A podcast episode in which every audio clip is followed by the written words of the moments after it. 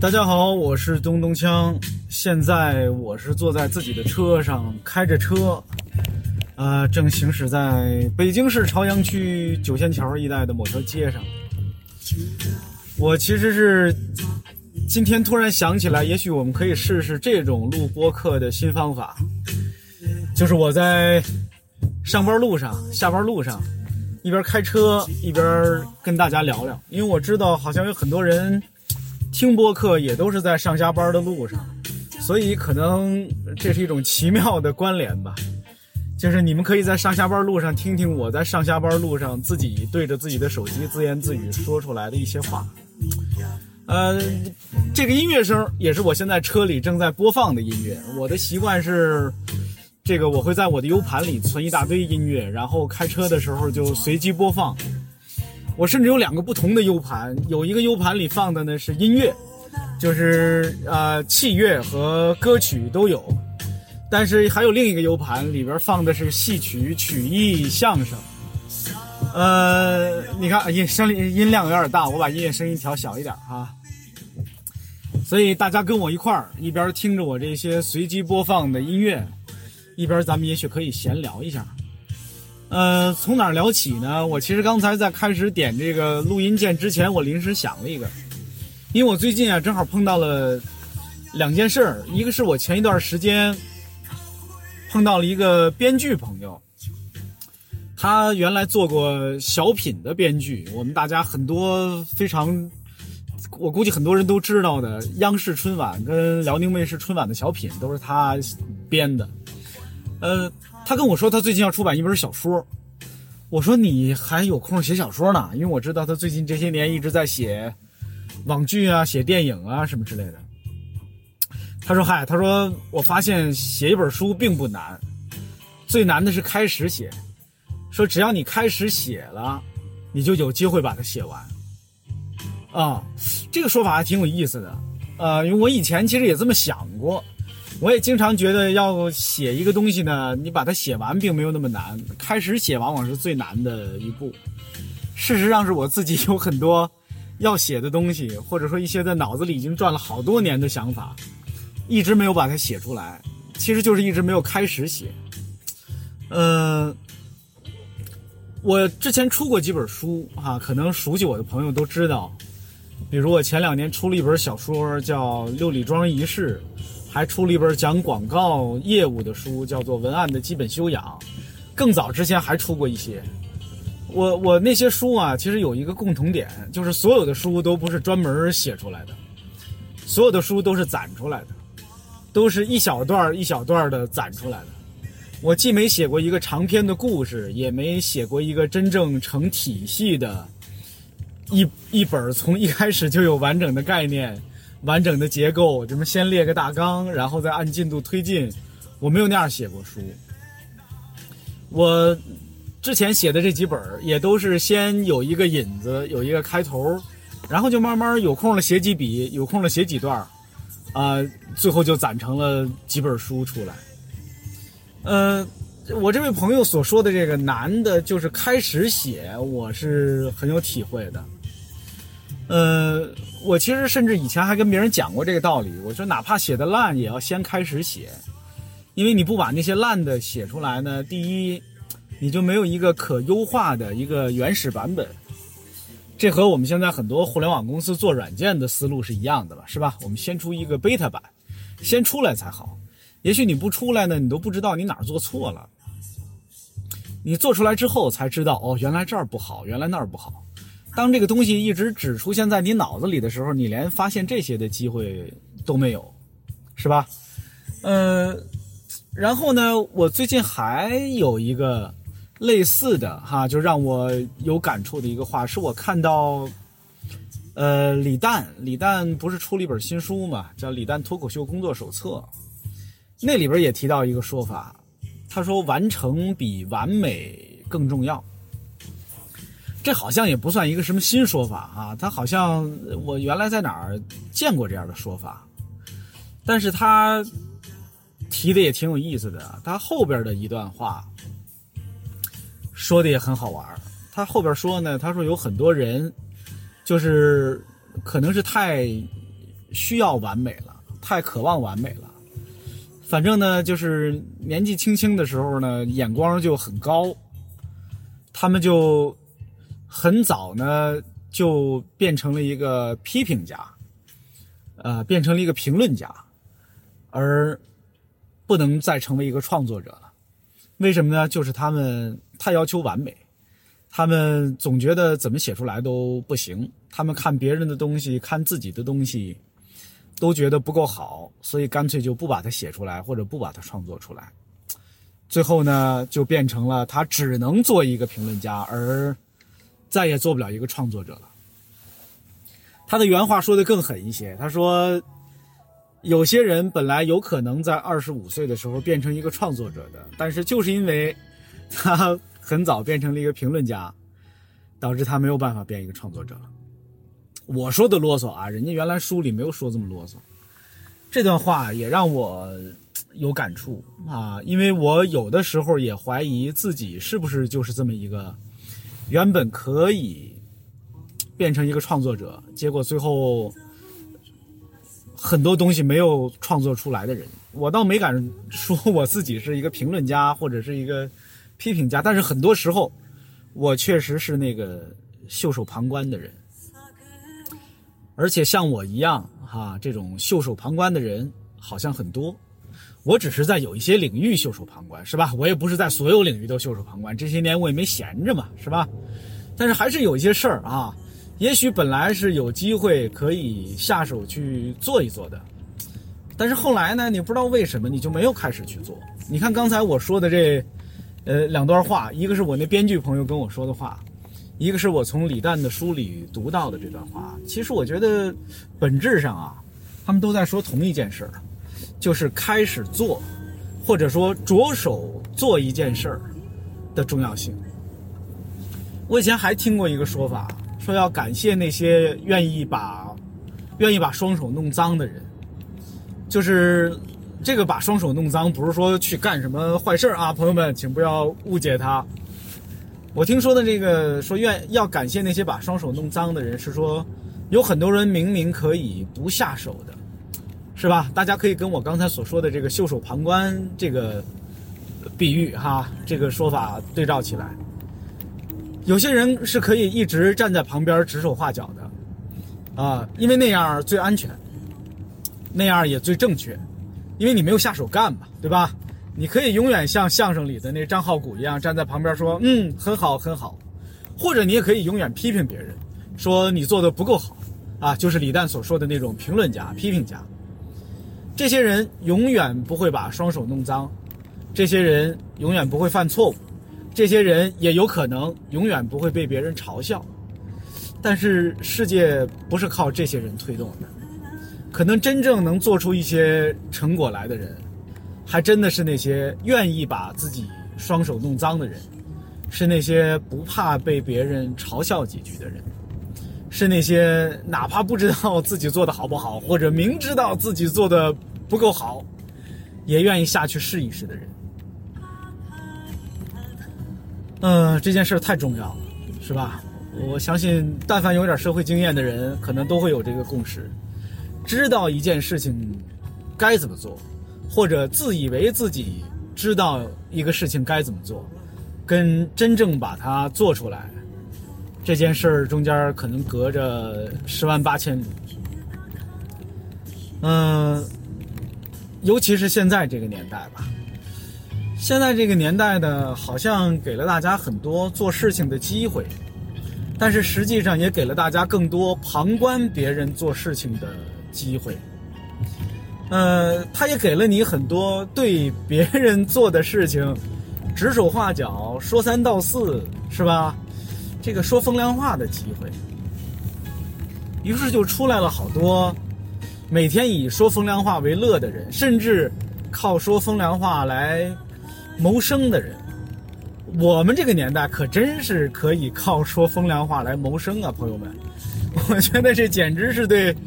嗯，这个风凉话界的一个大利好消息，因为之前的很多年里边啊，这很少有人能靠，就是评论别人，靠说三道四，呃，靠把这个风凉话说的很俏皮、很有趣而谋生的。现在咱们这个年代，媒介发达，普通人随便说点什么，都有可能引来一堆人围观，围观就有流量，有流量就能变现，你说多好？所以很多人就陶醉在成为一个说出风凉话来的人啊，因为这个足以让他获得自己的成就感、价值感。嗯。还有另一种啊，还有另一种就不是说风凉话啊，是说漂亮话，把话说漂亮，把话说正确。我也觉得呀，我们现在啊有很多人是特别会说漂亮话的，嗯，永远政治正确，永远高屋建瓴啊，永远。说一些绝对不会出错的，或者说是对大多数人而言啊，在他的受众群里边，或者对于大多数普通人来说吧，是没有错误的话。呃，我我就甭举例子了，因为举例子都是一个比较危险的动作，是吧？我相信大家可能脑子里都能想出几个这样的人来。他们说的话永远没什么错，他们说的话永远能引起很多人鼓掌，是吧？他们说的话无可指摘，甚至真的是真理。嗯，可是怎么说呢？我有的时候就会产生一点怀疑，就是我们这个世界上还需要更多把话说正确的人吗？呃，我们还需要更多的真理吗？比如说，你看我看的书不太多哈，哎，等一下我换首歌啊，嗯，现在在播放的是一首邓丽君的歌啊，一个她一九七九年的现场，嗯，我换一首吧，这，哎，好的，换一首就是想让气氛欢快一点。啊，我也把音乐声调大一点，你看我们这。简直就是一个现场直播了啊！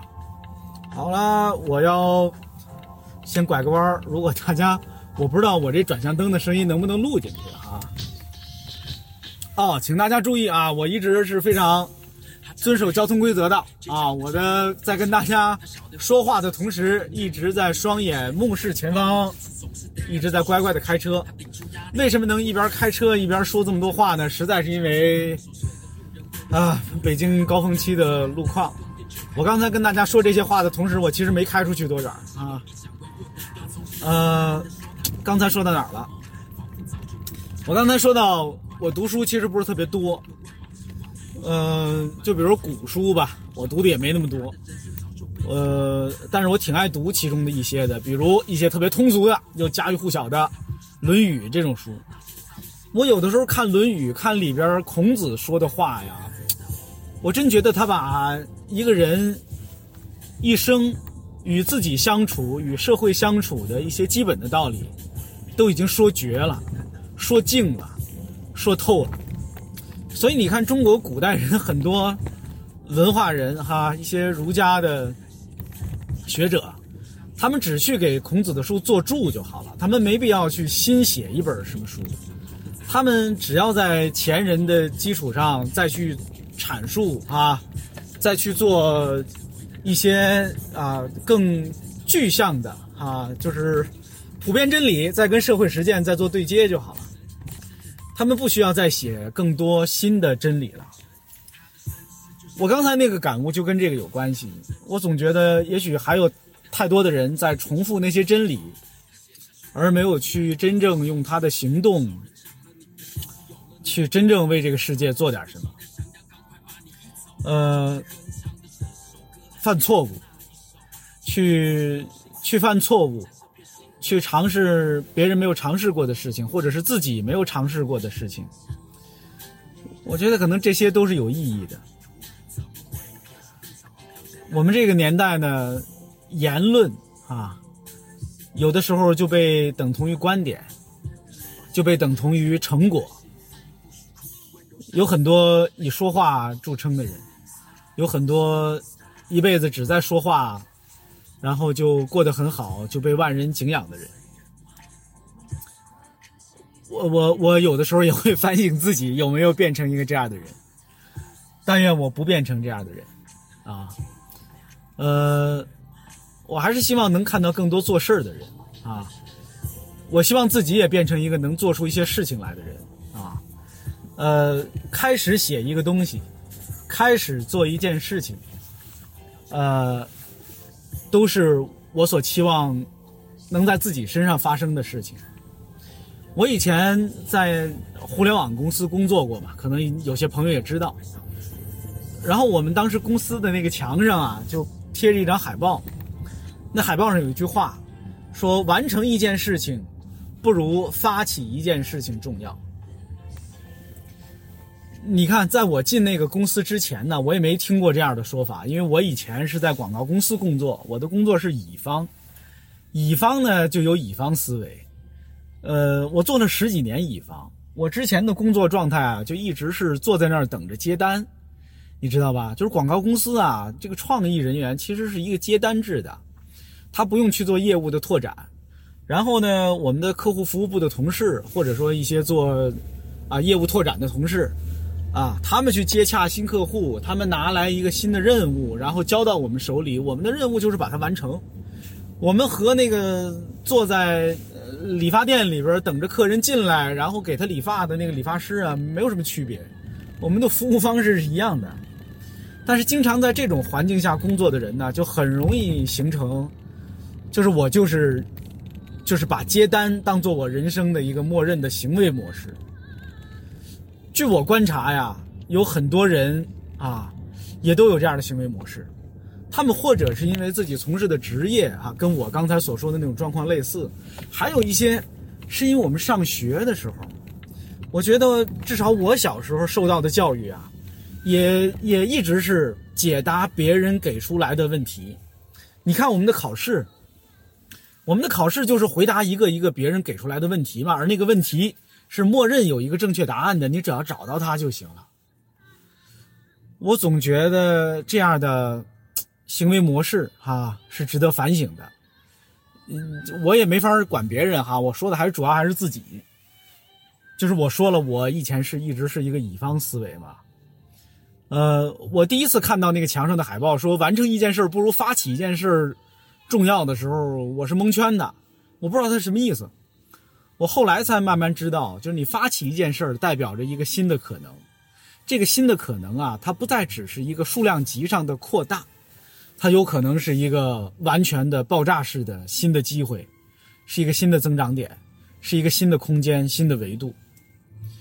嗯，我觉得人。人哈，我们每个个人也得提醒一下自己，你有的时候得开始一些新的事情，开始一些新的项目。呃，像我们一开始举的那个我那个写写小说的编剧朋友的例子，开始写一个小说，你才有可能在几年之后收获一本小说。这本小说好不好呢？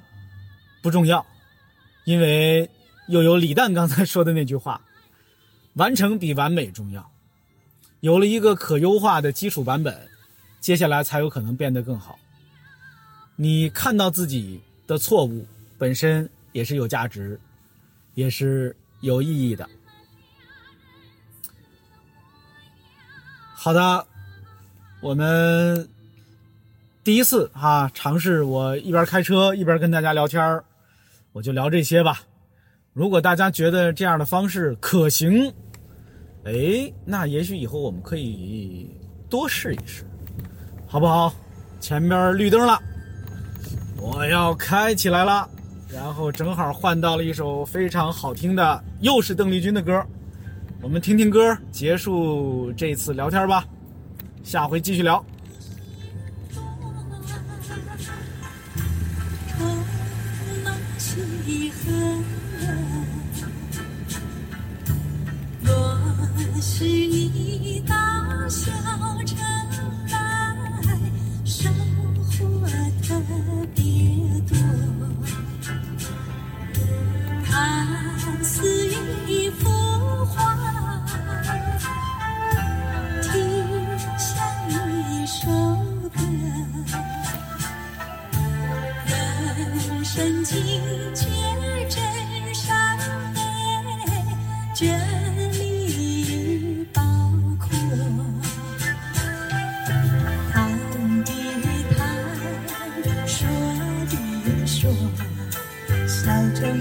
去证。